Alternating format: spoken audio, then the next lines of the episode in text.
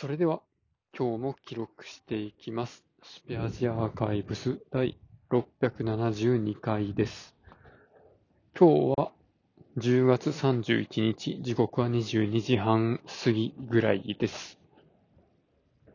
ついに今日で10月も終わってしまいます。早いですね。毎月毎月。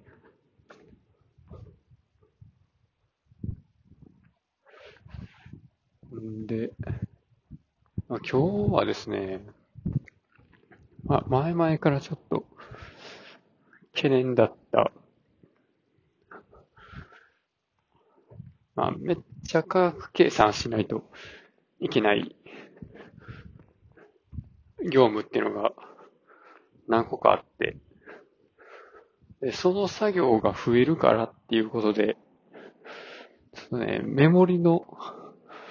めっちゃ積んでるコンピューターが欲しいっていうリクエストがあったんですね。で、まあそのまま買っても、投資的な感じで買ってもいい、じゃあいいんですけど、これがね、なんか100万ぐらいするんですよね。で、もともと、その計算のために使ってたコンピューターのメモリが64ギガで、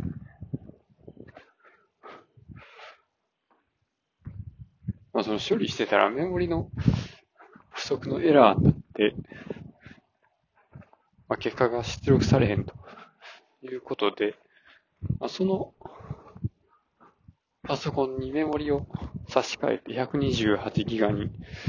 しようと最初はしてたんですけど、まあでもどうせやったら、256まで上げようぜってなったら、それは、その、まあタワー型の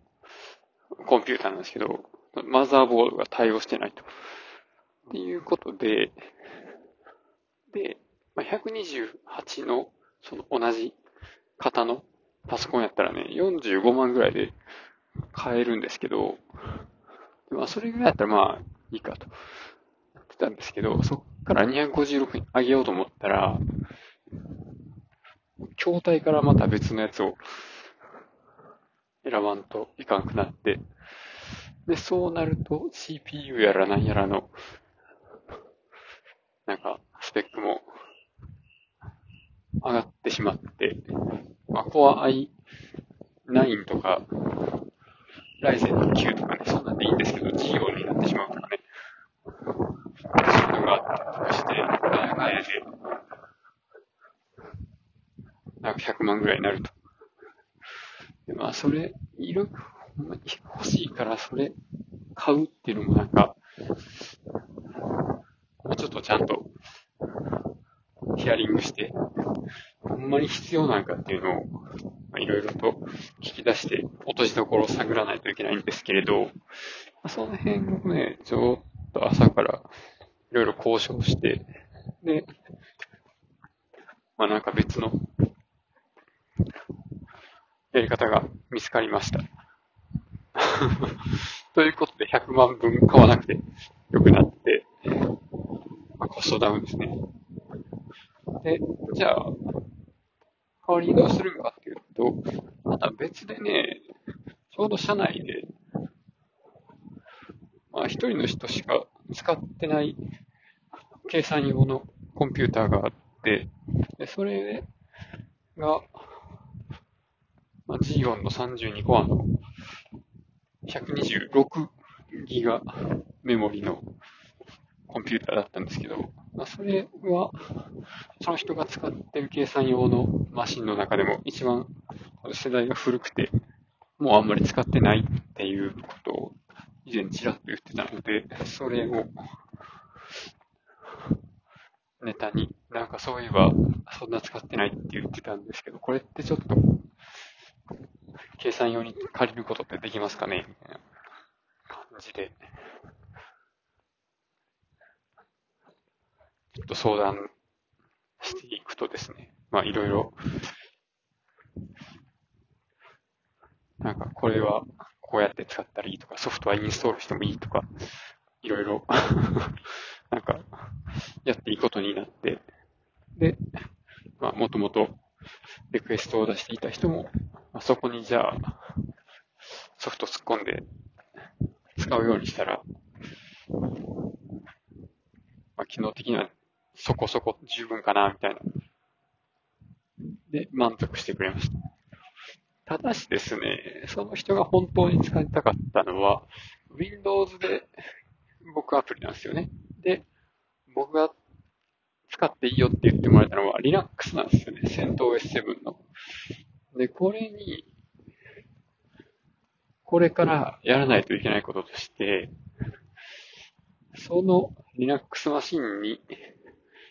ハードディスクを、まあ SSD でもいいんですけど、ディスクを追加して、その追加したディスクには Windows を入れておいて、デュアルブートできるような環境を作ると。